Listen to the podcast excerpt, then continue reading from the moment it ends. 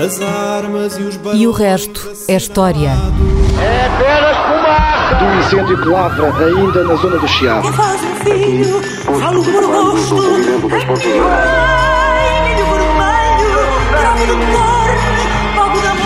Quer transformar este país numa ditadura. Não, não. Com João Miguel Tavares e Rui Ramos.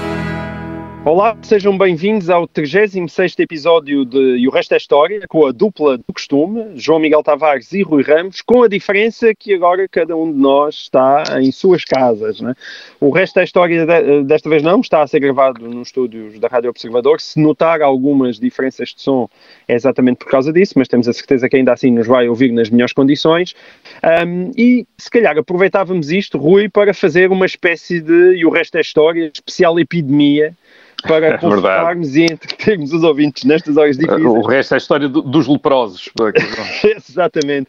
Ah, e, e também porque na última semana temos recebido várias perguntas a propósito de epidemias, evidentemente as pessoas estão muito preocupadas com isso e os ouvintes também procuram ah, o, o nossa ajuda para encontrar exemplos no passado ah, de algo semelhante àquilo que, que estamos a viver hoje. Já falámos disso noutros assuntos, noutros assuntos, perdão, noutros programas, mas hum, ainda assim, se calhar, tendo em conta o momento extraordinário em que, em que vivemos, avançamos hoje para um resto da história especial epidemia. Ah, e a primeira pergunta é do Diogo Sousa Lopes, que é estudante de ciência política e que nos deixou esta questão no mail do costume, história, arroba observador.pt, aproveita estes momentos para nos enviar as suas questões, agora está aí fechado em casa.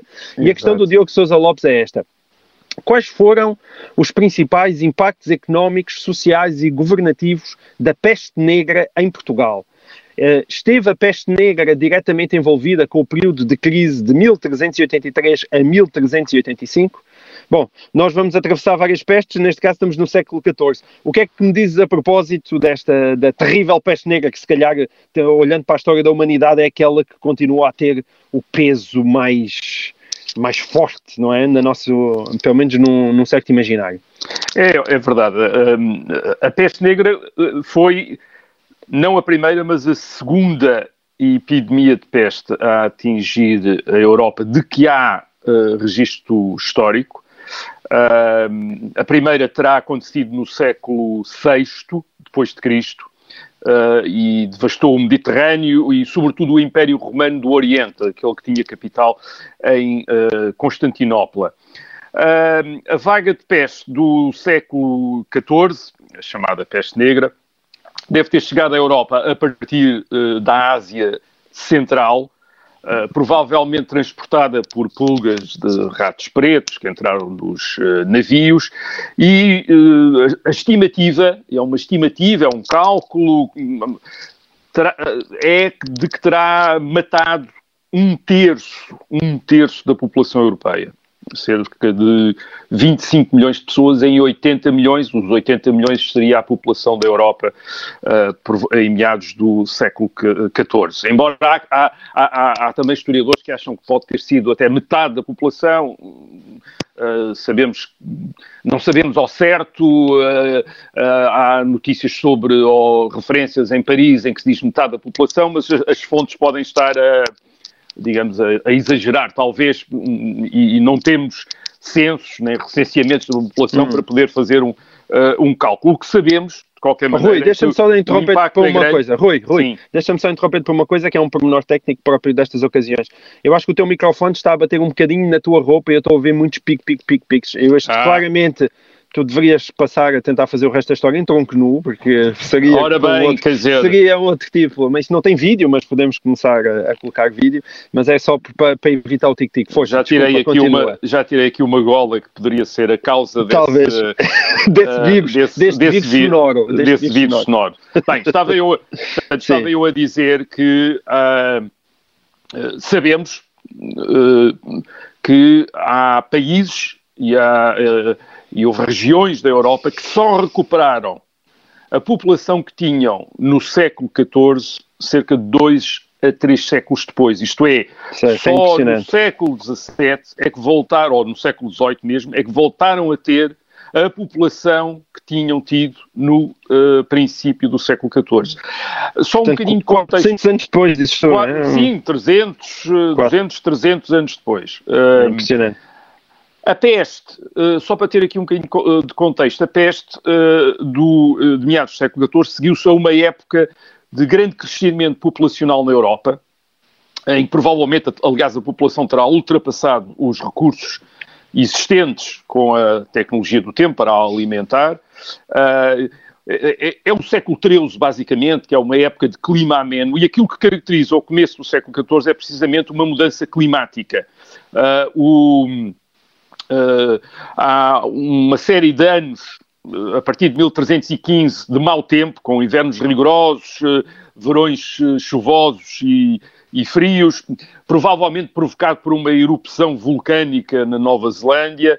Uh, o que é que isto resulta? Isto resulta em fomes, portanto, as primeiras décadas do século XIV são décadas de fome, sobretudo no norte uh, da Europa, e 20 anos depois a peste. Portanto, a peste pode ter apanhado duas coisas. Por um lado, uma população mais densa, mais fragilizada mais, também, é? uma população maior e mais densa do que era costume antes do século XIII, e por outro lado também uma população mais enfraquecida do que é certo. é costume. Portanto, o, o, típico, o ambiente favorável a este género de, uh, de epidemia. e, epidemias.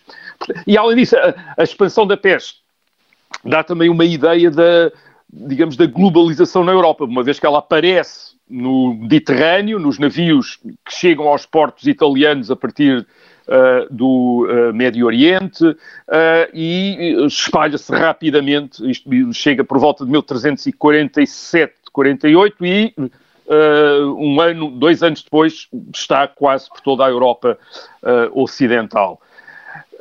Quais são as diferenças em relação a hoje? Há uma grande diferença logo.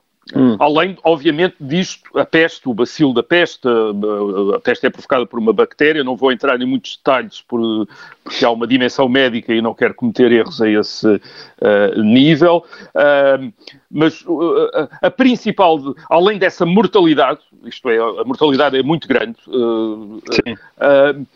temos uma coisa, é, é, é que esta, estas sociedades não sabem o que é que está a acontecer. Isto é, sabem, falam de uma grande peste, mas peste é usada num sentido muito genérico para, quaisquer, para qualquer epidemia.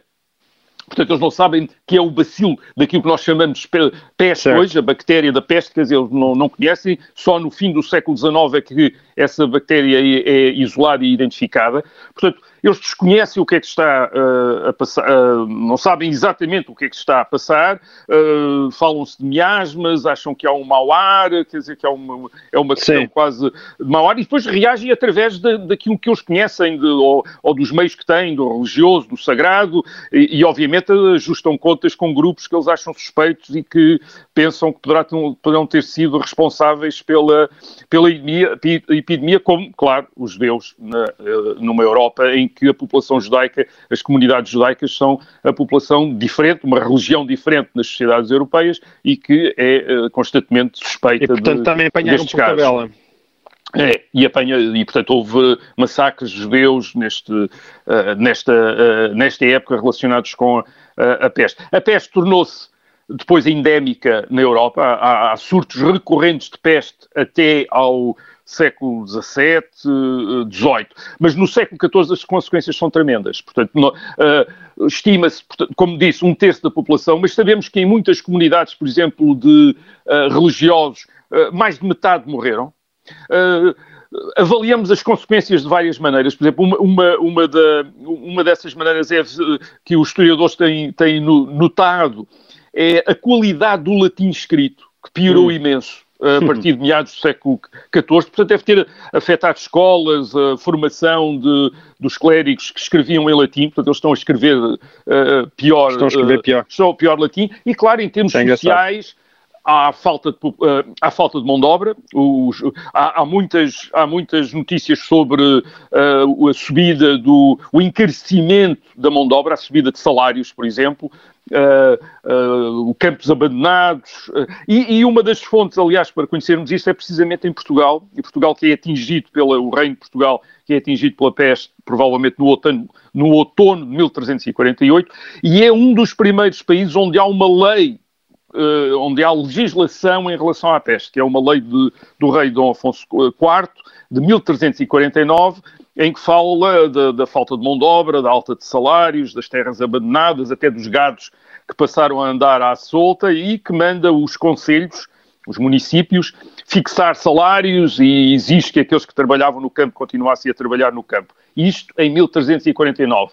E depois há uma reunião de cortes isto é, de representantes dos Estados do Reino, da nobreza, do clero e dos conselhos, em 1352, e uma das coisas que uh, vemos nessas cortes é que a lei não está a ser cumprida porque as queixas continuam na mesma. Portanto, é uma sociedade, uh, são sociedades muito abaladas, mas uh, também percebemos que a peste não interrompeu a vida política nem afetou totalmente as instituições. Há continuidade. Ou seja, as grandes instituições mantiveram-se. Há continuidade de governo em toda a Europa. Social.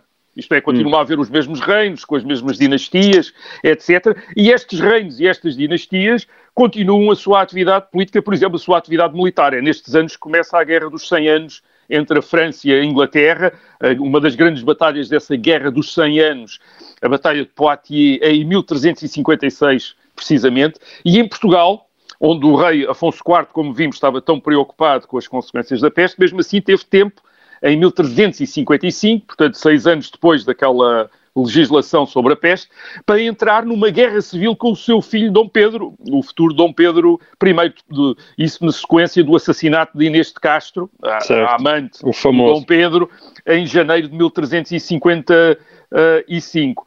Um, a peste, como disse, torna-se endémica e vem a afeta, e, e afeta momentos uh, ou, ou uh, processos históricos nos anos, nos séculos seguintes e, e, nos anos seguintes, por exemplo. Mas em, em relação à, à, à, crise de 1383, 1385, há quem que, diga, que o nosso ouvinte perguntava diretamente, Sim, houve, há quem houve consequências sociais?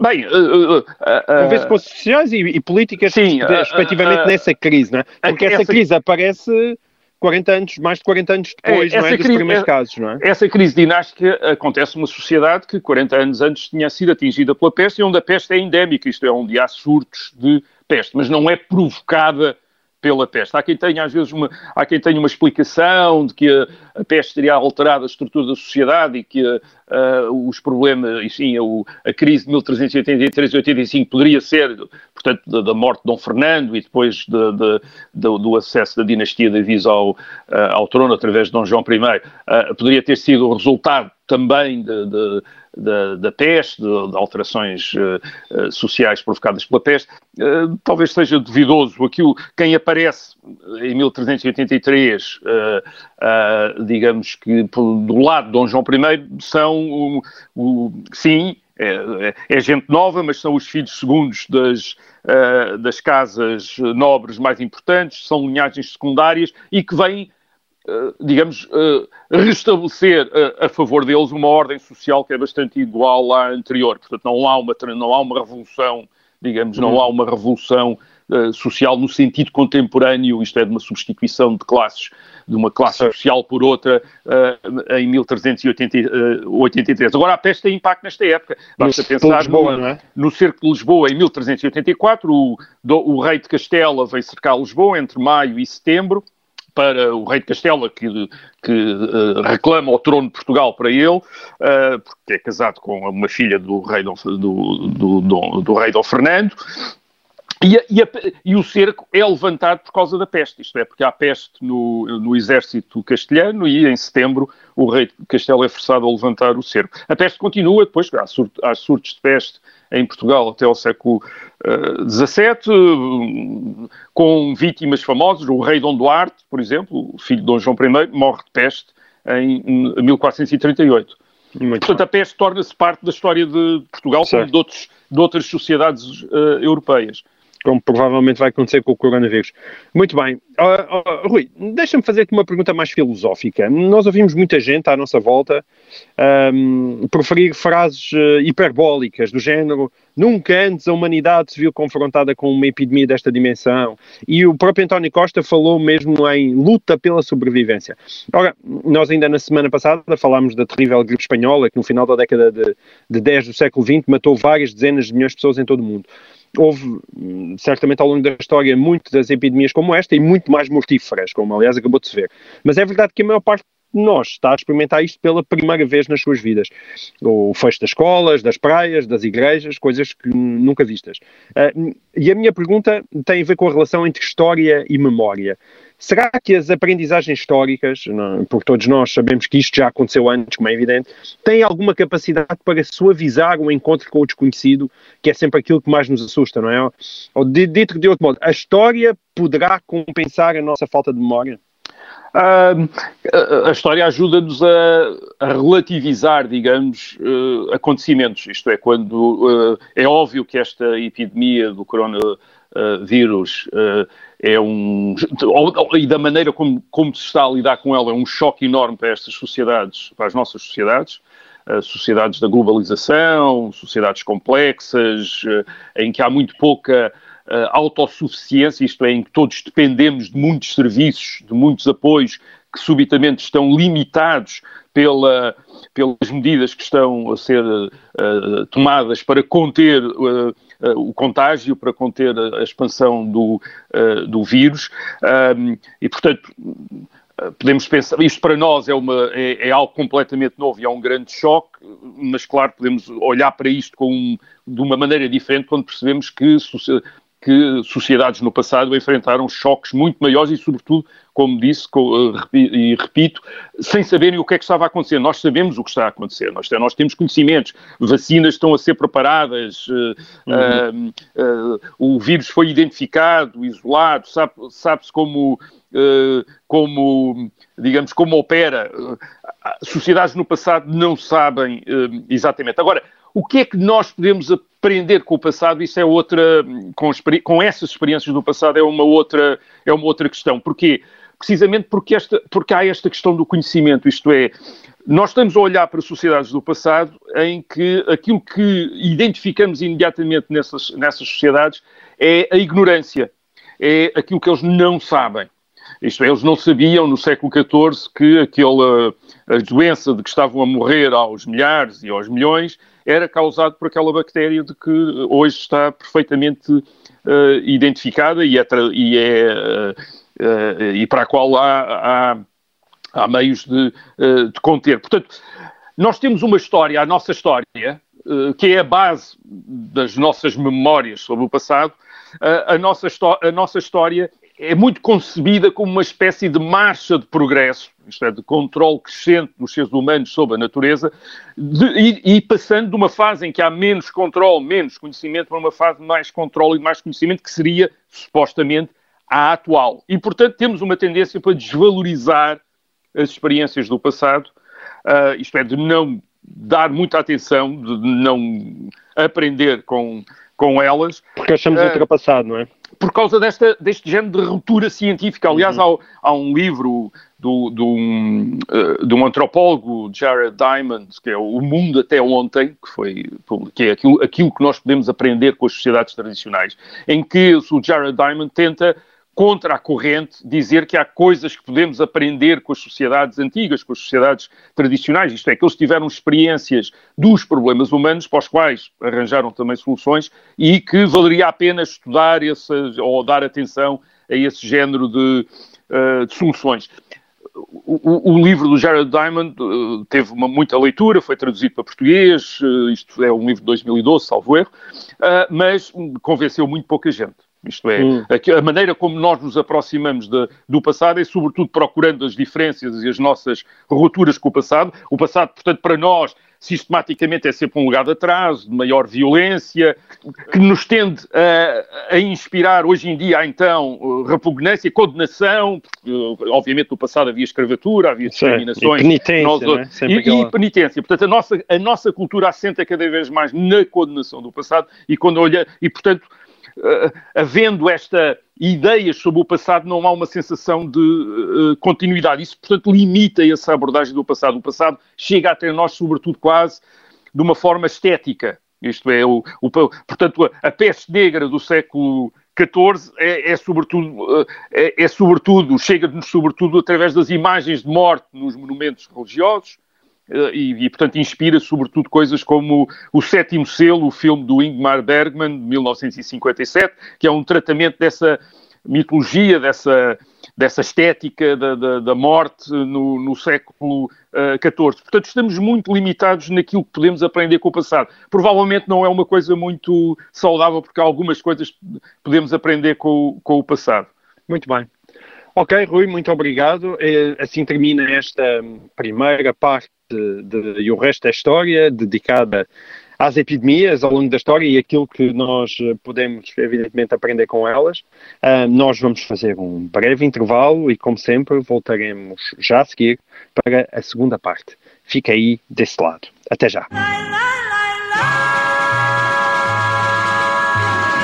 Olá, sejam bem-vindos a esta segunda parte do 36º episódio do Resto da História, um especial epidemia. Um, o ouvinte Francisco Sousa Soares faz-nos uma pergunta muito direta sobre a quarentena, que é esta. Tendo em conta o atual cenário, será que podiam explicar qual a origem da palavra quarentena, quando começou a ser usada e em que situações?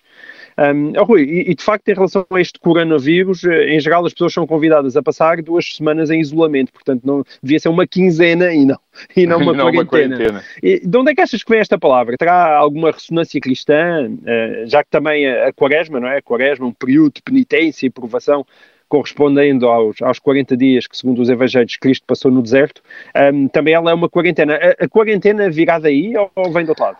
Uh, parece haver uma relação, mas, mas a verdade é que. Uh, que não é religiosa. O início da quarentena, uh, que, de acordo com a maior parte das fontes históricas, terá sido na cidade Porto, de Ragusa, que é a atual Dubrovnik, na Croácia. Hum. Uh, no século XIV era uma cidade italiana, de mercadores italianos.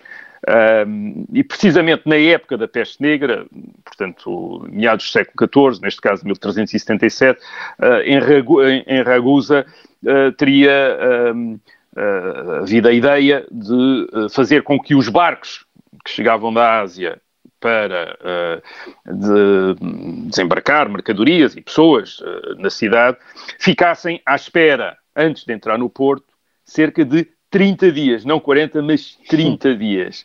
Okay. Mas não foi uma Portanto, um mês, era um mês, era um mês. Os 30 dias, portanto, esta trintena, digamos assim, torna-se quarentena um século depois, no século seguinte, quase um século depois, em Veneza, quando uh, os 30 dias já era o costume, quer dizer, terão sido aumentados em 10. E isto acontece em 1448 e, portanto, passa a ser uma quarentena, quer dizer, passa certo. a ser uma uh, uh, quarentena. E, é curiosamente, dizem os médicos que, uh, sabendo nós hoje que a peste bubónica tem um período de 37 dias de infecção à morte, portanto, 37 dias, os 40 dias é mesmo apropriado para confirmar que não há peste que não havia peste, porque essa é que era a preocupação, a bordo dos navios. Isto eles já tinham percebido que a peste vinha uh, com os ratos que vinham nos navios e, e que também desembarcavam Ou seja, e causavam científica, não é? É aquela uma... história que realmente e, o é passado é curioso... não é apenas aquele período em que as pessoas eram mais É exatamente. Nós, é? Isto é a prova de que no passado, mesmo sem a nossa ciência, as pessoas percebiam algumas coisas e, e, e, sobretudo, esta intuição, quer dizer, esta, por detrás da quarentena, e destas medidas de isolamento está precisamente a ideia de que as epidemias têm a ver com a nossa vida social gregária,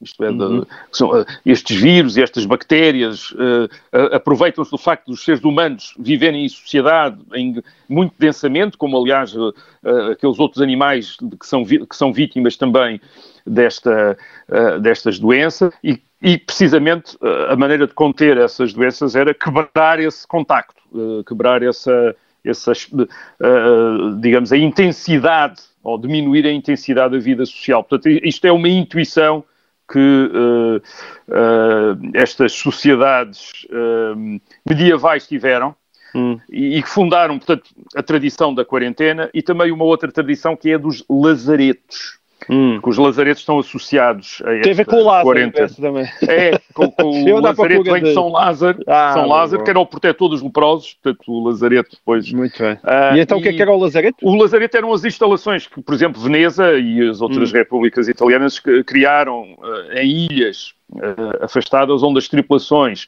e os passageiros dos navios deveriam ficar antes de entrar na cidade. E Lisboa também tinha um uh, lazareto, um, Ah, este género de lazareto.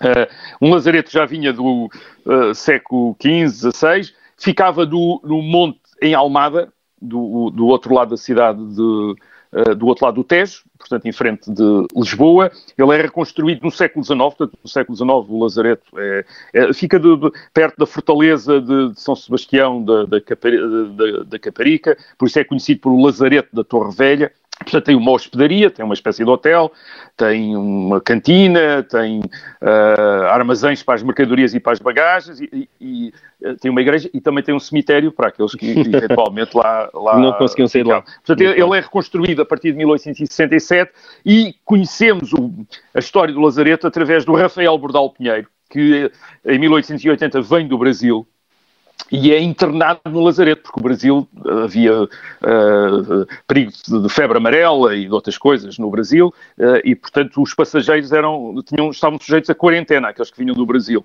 E então o Rafael Bordal Pinheiro publicou um livro chamado No Lazareto de Lisboa, de 1881, que é uma espécie quase de banda desenhada, digamos assim, eh, em que ele descreve a experiência do, do Lazareto. Aliás, aquilo começa, ele diz no, no prefácio, que é, e vou citar, no momento de estender os braços à imagem querida da pátria, em vez de ser apertado pelos braços amigos, fui apertado pelos guardas de saúde e metido no lazareto. Portanto, ele é, ele é tratado, como ele diz, como um emissário do vómito negro, portanto, é uma espécie de embaixador da doença, e, e no, no lazareto, eh, eh, e depois aquilo, enfim, os aspectos, o, o, o, tem vários aspectos cómicos, portanto, ele, havia três classes, portanto, a primeira, a segunda e a terceira, dos quartos, Portanto, ele descreve os vários quartos, os quartos são todos iguais, da primeira classe, segunda classe, terceira classe. E ele conclui dizendo três classes, três classes distintas e uma só verdadeira. Portanto, era- portanto, aquilo era caríssimo, ele é explorado, aquilo tem de pagar, porque aquilo não, não é gratuito, portanto, as pessoas estão ali hospedadas Certo. e pagando. Portanto, e ele acaba por concluir que é o Lazareto, o Lazareto de Lisboa, diz ele, é uma penitenciária que prende tudo, menos a febre amarela. Portanto, a febre amarela é a única coisa que se escapa. Bem, as técnicas de isolamento, portanto, já são antigas, já são indicadas na Bíblia, já há a ideia de que os doentes ou determinado tipo de doenças deviam ser eh, isolados. Os leprosos eram isolados tradicionalmente, até eram excluídos e eh, em gafarias, que eram os gafos, que era outra, outro termo que era usado para os leprosos. E no século XIX, esse, esse é o lado interessante histó- é o lado interessante da história, por um lado, há ah, o, a continuar a aplicar estas medidas de quarentenas eh, e até cordões sanitários, que é uma coisa que depois que também se inventa, que é, enfim, o isolamento de determinadas regiões através do uso de forças militares para impedir a passagem ah, para dentro ou para fora das zonas onde há infecções, portanto, o chamado cordão sanitário, que ah, começa em 1821, quando a, a França coloca tropas na fronteira com a Espanha para impedir a propagação da febre amarela. A febre amarela é uma doença viral ah, que, que tem origem em África, mas depois tinha sido levada para as Américas precisamente através da escravatura, isto é, através do- dos escravos que foram levados para lá, ah, e causa bastantes ah, mortos, e chega à Europa no princípio do século XIX. O século XIX, que é um século de globalização, isto é, de viagens, de contactos intensos, é também um século de epidemias. Ah, ah, é, nesta, é no século XIX que chega à Europa a febre amarela, o cólera, por exemplo, quer dizer, que é uma coisa eh, devastadora também. Em 1833, eh, o cólera chega a Portugal e eh, a um Portugal em guerra civil, uma guerra civil entre liberais e absolutistas, e o cólera mata mais gente do que, o, eh, do que a guerra civil eh, em eh, Portugal. Portanto, no século XIX, para enfrentar estas estas, eh, estas epidemias, recorre-se eh, a estas quarentenas, lazaretos e eh, cordões sanitários, mas houve quem discordasse destas, destes meios. Eles são vistos como, estas quarentenas e cordões sanitários são vistos como uma, algo do passado, isto é uma coisa antiga. Há quem discuta a sua, ah, ah, que sejam apropriados e quem prefira medidas de saneamento básico, isto é, quem acha que as doenças têm muito mais uh, mais do que o contágio, o problema seriam uh, questões de higiene e de saneamento básico e, portanto, que a ação para prevenir estas, estas epidemias não seria o isolamento das zonas onde há epidemias, certo. mas uh, o, a ação sobre uh, as condições de vida, digamos, nesses locais. Isso é uma, é uma, digamos, é uma opção que é sobretudo prevalecente no norte da Europa, portanto, uma, uma abordagem higienista à questão das epidemias, enquanto no sul da Europa se continua a preferir esta, esta abordagem medieval, quer dizer, da quarentena e do uh, isolamento com, que, que, os, que, eh, que, muitos especialistas do norte da Europa acham, uh, digamos que, primitiva. e, portanto, havia esta discussão, é uma discussão é. interessante sobre como certo. lidar com estas, com estas uh, que, na verdade, epidemias. Tem a ver hoje, dia, é? a discussão continua hoje, exatamente, a discussão Isso continua é muito hoje. Curioso. Uh, muito bem.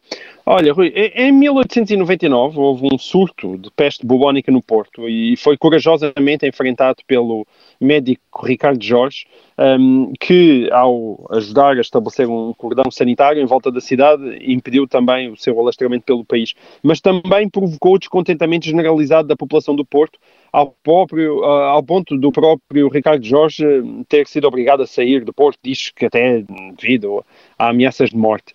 E nas eleições desse mesmo ano, portanto de 1899, o Partido Republicano aproveitaria Uh, lembramos, em, 80, em 99, evidentemente, ainda estamos em período de monarquia constitucional, mas o Partido Republicano aproveitaria esse descontentamento, esse descontentamento para eleger pela primeira vez três deputados na cidade, que ficaram conhecidos como os deputados da peste. Conta-nos mais sobre esta história, Rui, e sobre as consequências políticas das épocas de provação. Quem sabe, uh, Portugal, nos tempos mais próximos, também poderá vir a ter os seus deputados do Corona, não é? Sim, os, os deputados da, como os deputados da peste. A peste do Porto resulta de, do que nós podemos considerar, ou que os historiadores consideram, a, a terceira grande epidemia de peste, depois do, do século VII, eh, do século VI, VII, eh, a do, do século, esta seria, teria sido a primeira, de que há registro histórico, e depois há uma, há outra no, da peste negra no século XIV, e haveria esta terceira epidemia em meados do século XIX, que se espalha a partir da China e da Índia. Na Índia mata-se, calcula-se que tenha matado cerca de 10 milhões de pessoas na Índia, em meados do século XIX, uh, e na década de 1890 chega aos estabelecimentos e colónias europeias da costa da China, Hong Kong uh, e Macau. Ne, e é a partir daí que se, que se espalha, chega aos Estados Unidos, há uma peste em São Francisco, e chega ao Porto, onde terá vindo provavelmente de uh, uh, Macau. No Porto, ao princípio não se sabe também o que é que se passa, quer dizer, o Ricardo Jorge, que era um professor na escola médico-cirúrgica, portanto, digamos, hoje a atual Faculdade de Medicina, o equivalente à atual Faculdade de Medicina, e também era diretor do, da Saúde Municipal do Porto. Em julho de 1899 ele é avisado de que há umas mortes suspeitas, quer dizer, de pessoas que estão a morrer com febres muito altas e com inchaços debaixo do braço. E ele eh, vai examinar, o que é que se passa. Aquilo até é num bairro que é sobretudo habitado por galegos que se dedicam a transportes uh, na cidade e ao pequeno comércio. Uh, ele vai e uh, convence que está perante caso de peste bubónica que tem hum. precisamente esse, a característica desse, uh, desse uh, inchaço. Uh, usa eh, para isolar os doentes, um hospital que tinha sido construído para isolar os doentes de cólera, portanto eh, é usado para isolar os doentes da, os doentes da peste. Uh, há uma discussão sobre o que fazer. Aparentemente o Ricardo Jorge, a, sua, a sua primeira tendência seria apenas para isolar os doentes, desinfetar os locais onde tinha ocorrido a doença.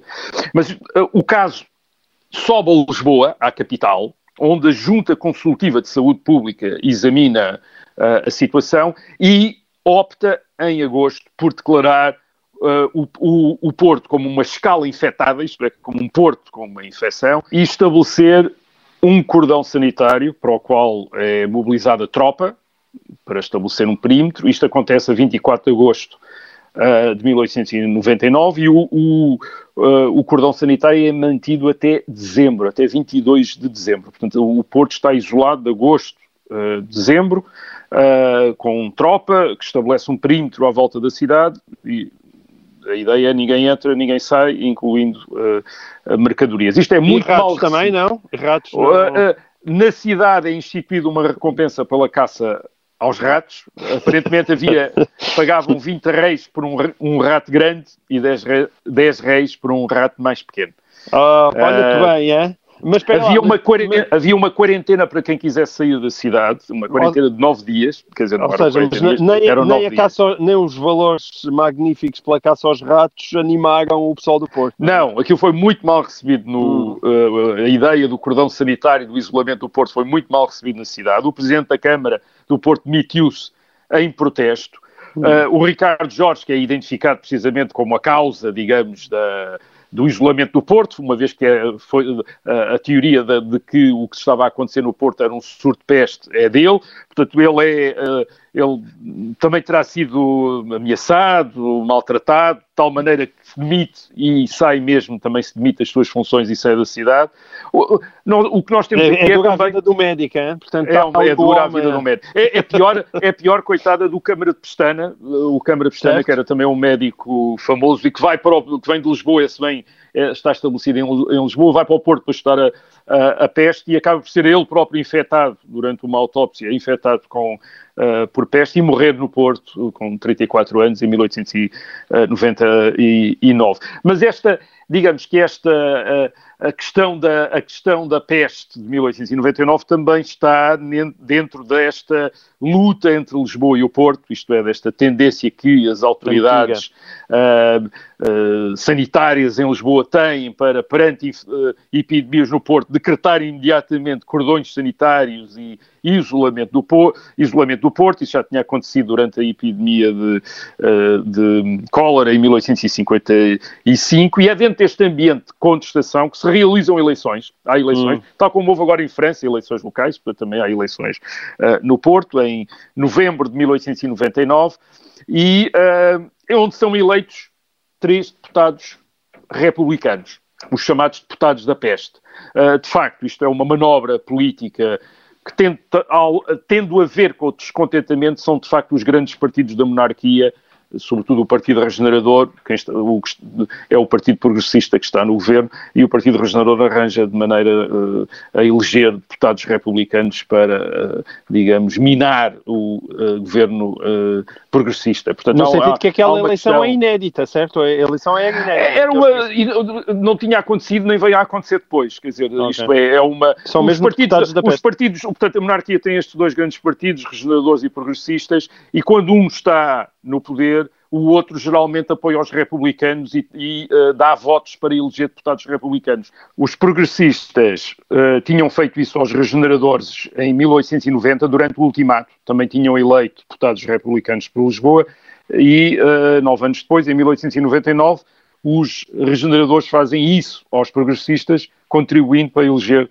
deputados republicanos uh, pelo Porto. Era o, era o jogo político, em, uh, era um jogo político entre os dois grandes partidos, em que os republicanos, uh, que contestavam o sistema, eram usados para de uma certa maneira, dar a ideia de que havia uma grande revolta no país contra o regime por causa do outro partido estar no, poder. Agora, esta a peste no Porto também vem num outro contexto.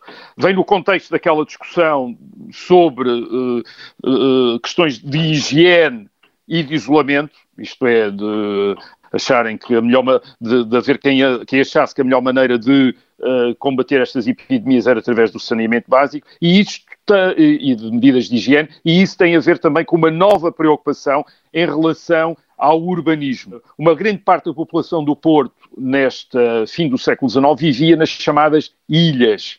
As ilhas eram umas, nós hoje quase diríamos bairros de lata, eram pequenas casas de um só piso, construídas nos lugradouros dos prédios, eh, enfim, das, eh, das classes mais abastadas, da, da burguesia. No Porto havia cerca de uh, eh, 1048 ilhas, onde viviam cerca de 50 mil habitantes, e estas ilhas são identificadas como focos de, de, infecção. Aliás, há uma tendência na Europa, neste fim do século XIX, para identificar estes bairros populares mais, mais uh, degradados, como de, de, para usar uma expressão de hoje, como uma ameaça à saúde pública. E, uh, uh, e, e o, no caso do Porto, é assim também que é vista a, pe, a peste, isto é, é, é, é como uma um incentivo para novos cuidados na, uh, na, na, em relação à habitação e às condições de vida na cidade.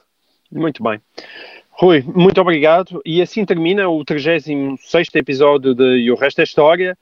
Cá estaremos novamente para a semana com as vossas perguntas e talvez um pouco menos de epidemia, que é para também não enjoarmos.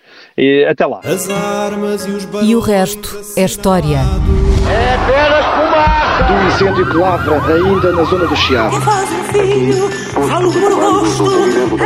Ai, milho vermelho, Quer transformar este país numa ditadura. Não, não. Com João Miguel Tavares e Rui Ramos. Obrigada por ter ouvido este podcast. Se gostou, pode subscrevê-lo, pode partilhá-lo e também pode ouvir a Rádio Observador online em 98.7 em Lisboa e em 98.4 no Porto.